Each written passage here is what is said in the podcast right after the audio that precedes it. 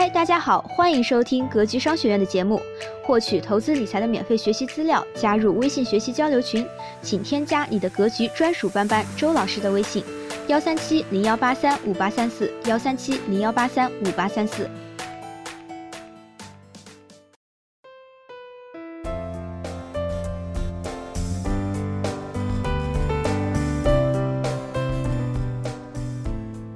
亲爱的各位听众朋友，大家好，欢迎来到格局商学院学习课堂。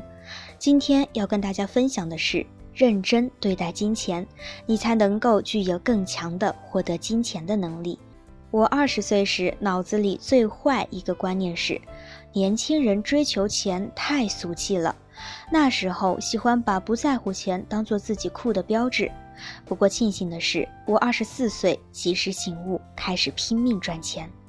年轻人爱钱真的很可怕吗？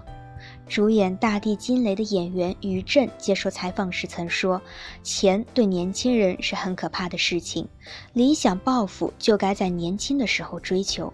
很多人有了家庭就把理想给磨灭了。最可怕的就是年轻时就没有理想，只知道追求金钱，这东西是不会长远的。”作家连月批评说：“演员、型男美女负责漂亮就行了，三观正、脑子清楚，那是赠送粉丝额外的福利。说糊涂话是可以原谅的。年轻人不爱钱是很可怕的事。年轻时不在乎钱，你就会真的没钱。”连岳在文章里写过一个假装不在乎钱的读者。他是八八年的，二零一一年大学毕业后留在江西省景德镇做陶瓷。当年有个香港的陶社入驻景德镇，带来很多机会，随便捏点东西就可以换点钱。周末摆创意市集，平常在工作室，其实就是出租房里做产品。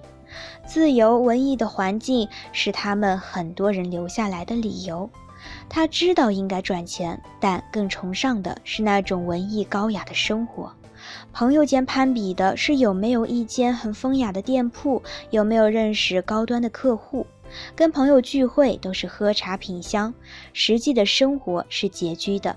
他觉得自己这样的文人，就是穷也是能让人尊重的，因为不在乎钱，或者假装不在乎钱，就真的赚不到钱。她跟男朋友在那折腾了三年也没钱。二零一三年怀孕、结婚生子后，因为没钱，各种矛盾都有了。两口子吵完，婆媳再吵，从至亲到恶语相向。终于，二零一七年，她开始反思，曾经所过的高雅生活，其实就是一张遮羞布。遮盖住自己的贫穷和无能，而越假装不在乎钱，就越不会去赚钱。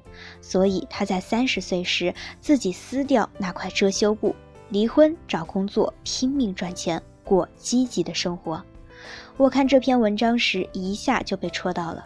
我大学时就是个没钱又假装不在乎钱的人，那时候穷还想去旅游，就不得不穷游。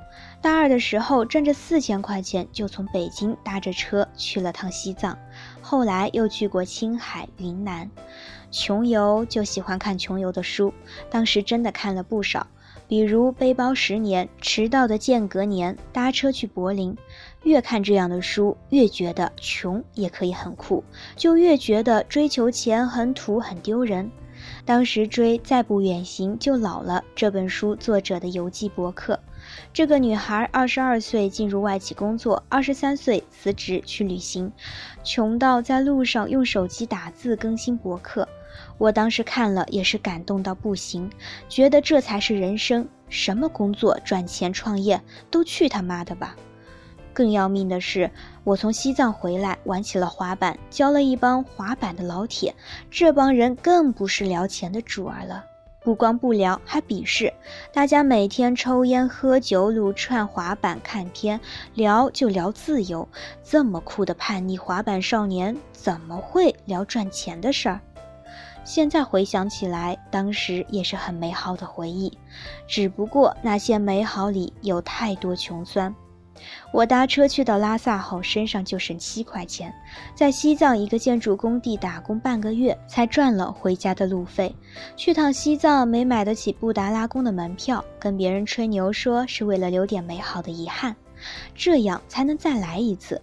当年滑板也是，每次要换块新滑板都得吃半个月老干妈，美名其曰我最爱吃的就是老干妈。年轻时不在乎钱，你就会真的没钱。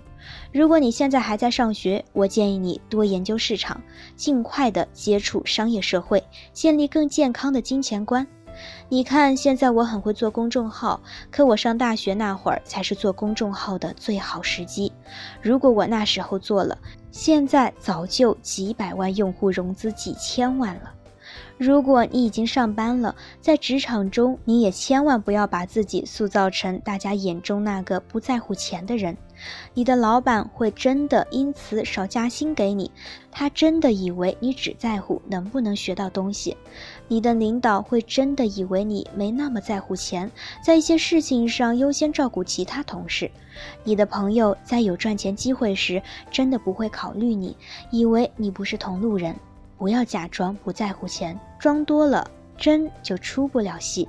你真的在乎钱，就能想办法赚到钱。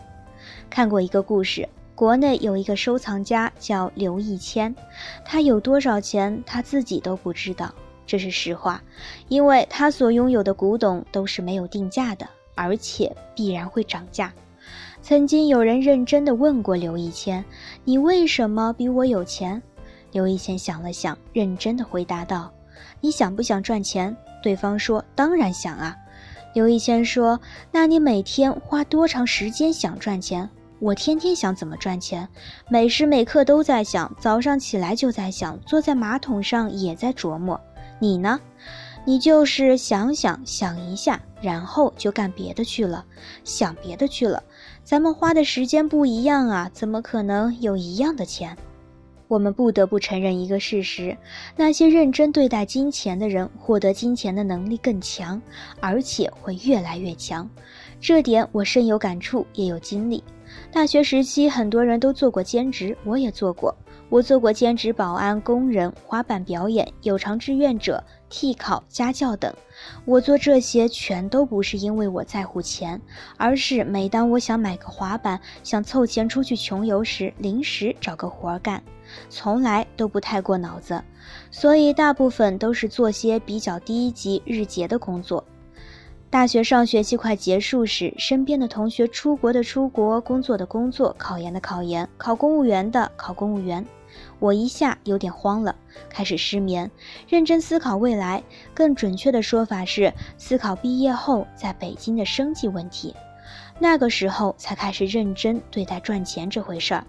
绞尽脑汁思考赚钱的方法和路径，最开始研究淘宝，开了淘宝店，接触到阿里巴巴的采购平台，研究入了迷，第一次对生意这回事有了感觉，第一次对低价进货、高价卖出这几个简单的字有了很多真切理解。大街上卖十元六双袜子的，之前瞧都瞧不上，上了阿里巴巴才知道，原来一双袜子进货价就五毛钱一双。看过贴吧分享后才知道，很多人摆摊卖袜子月入过万。精品店里好看的陶瓷杯卖三十元一个，在阿里的进货价才三块钱。原来在北京七九八艺术区花十几块钱买的手链，有的进货价才不到一块钱。穷游的时候买过很多明信片，两块钱一张，开心的不行。结果进货价一盒不到五块钱，一盒三十张。淘宝店开了后，又是新的探索和理解。突然发现没有钱买各种流量工具、营销工具，完全做不起来。而且淘宝的同质化竞争太严重，用户关键词搜索第一页肯定搜不到你，因为你没有累积销量，你的店没有爆款担当。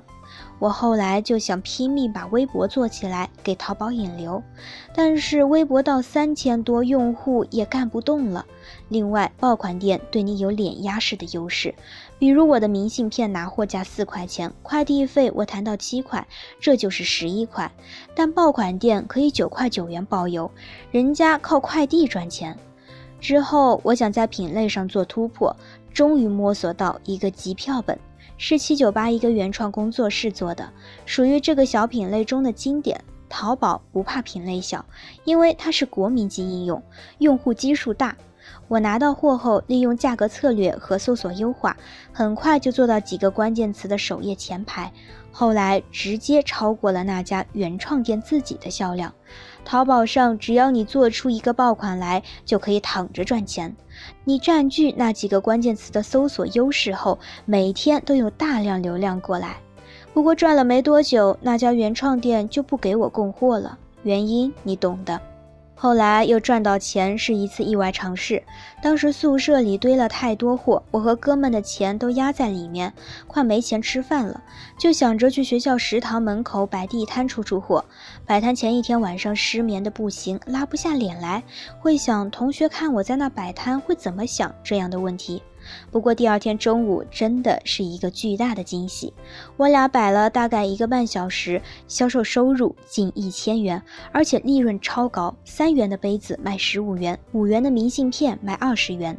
当时跟我一起摆摊的正是大一时跟我一起做保安的哥们，所以那次摆摊尝试之后，我俩就经常反思，曾经我们是多傻。做保安站街上一天八小时赚八十元，可八十元卖五盒明信片就有了。好了，这节课听到这里，我们给大家展示了人从不在乎钱到认真对待赚钱这件事前后的变化。那么你有哪些收获呢？如果你对投资理财感兴趣，想要继续学习，欢迎加入微信交流。另外，近期的大型公开课也要开始，欢迎大家报名参加哦。想要系统学习，我们还有正式课程可以报名哦。下节课我们将继续讲解如何正确看待金钱，以及很多人的中年危机到底是怎么来的。希望今天的分享能给您带来收获。好了，本期的分享就是这些。了解更多系统的投资理财课程，获取免费学习资料，加入微信学习交流群，请添加你的格局专属班主任周老师的微信：幺三七零幺八三五八三四幺三七零幺八三五八三四。咱们下期节目再见。